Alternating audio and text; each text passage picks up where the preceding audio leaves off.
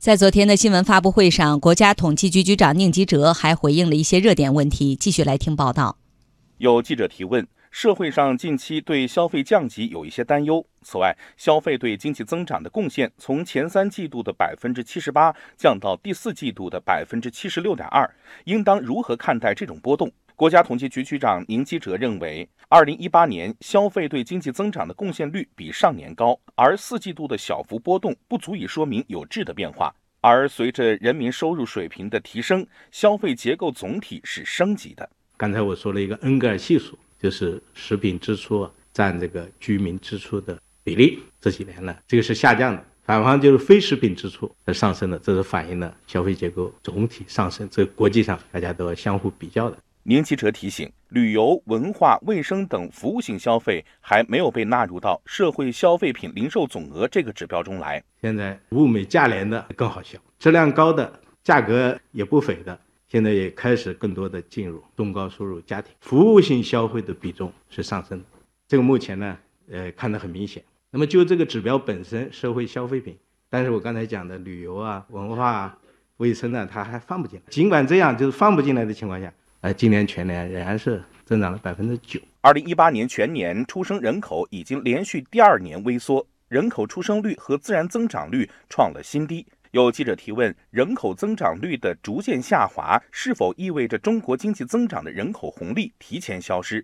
对此，宁吉喆认为不必过度解读。我国劳动力资源将近九亿人，规模足够巨大。我们这个就业的劳动力参与率啊，在世界上不算低的。我们有七亿多在就业，九亿人当中，但是还有空间呢。就是劳动力数量本身就有很大的潜力，又加上我们劳动力素质的提高，加上我们。更多的发挥每年八百多 这个大学生的作用，在产业升级当中的作用，这个人才的红利会越来越发挥。加上我们仍然存在的人口红利，然后我们更加重视人才的红利，应该说支撑中国经济的中长期向好的这些因素啊，没有也不会改变。二零一八年居民消费价格指数 CPI 比上年上涨百分之二点一，处于温和上涨区间，低于百分之三左右的预期目标。工业生产者出厂价格指数 PPI 比上年上涨百分之三点五，涨幅比上年回落二点八个百分点。有媒体认为，二零一九年 PPI 出现通缩的可能性正在上升。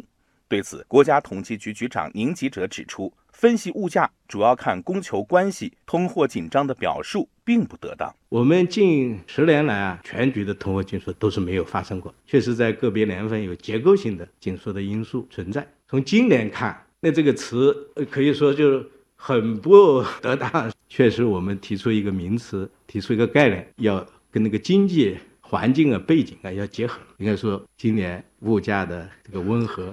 上涨还是可以预期的。物价本身是个表象，就是这个背后就是市场供求关系的稳定。宁吉喆认为，宏观政策要解决结构性矛盾，也要考虑供求总量的平衡。在面临下行压力的情况下，逆周期调节要有针对性。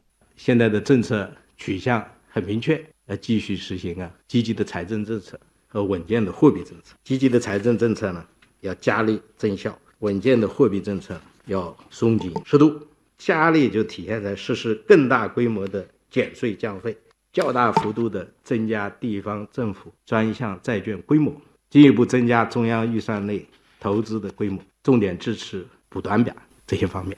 提效呢，就体现在要提高财政资金的配置效率和使用效益，财政部门都做了这个部署。那么稳健的货币政策呢，松紧适度啊，包括保持流动性合理充裕。保持货币、信贷及社会融资规模合理增长，按照深化供给侧结构性改革的要求，优化融资结构、信贷结构，加大金融对民营企业的支持，使资金呢更多流入实体企业、流入中小微企业，提升了金融服务实体经济的能力。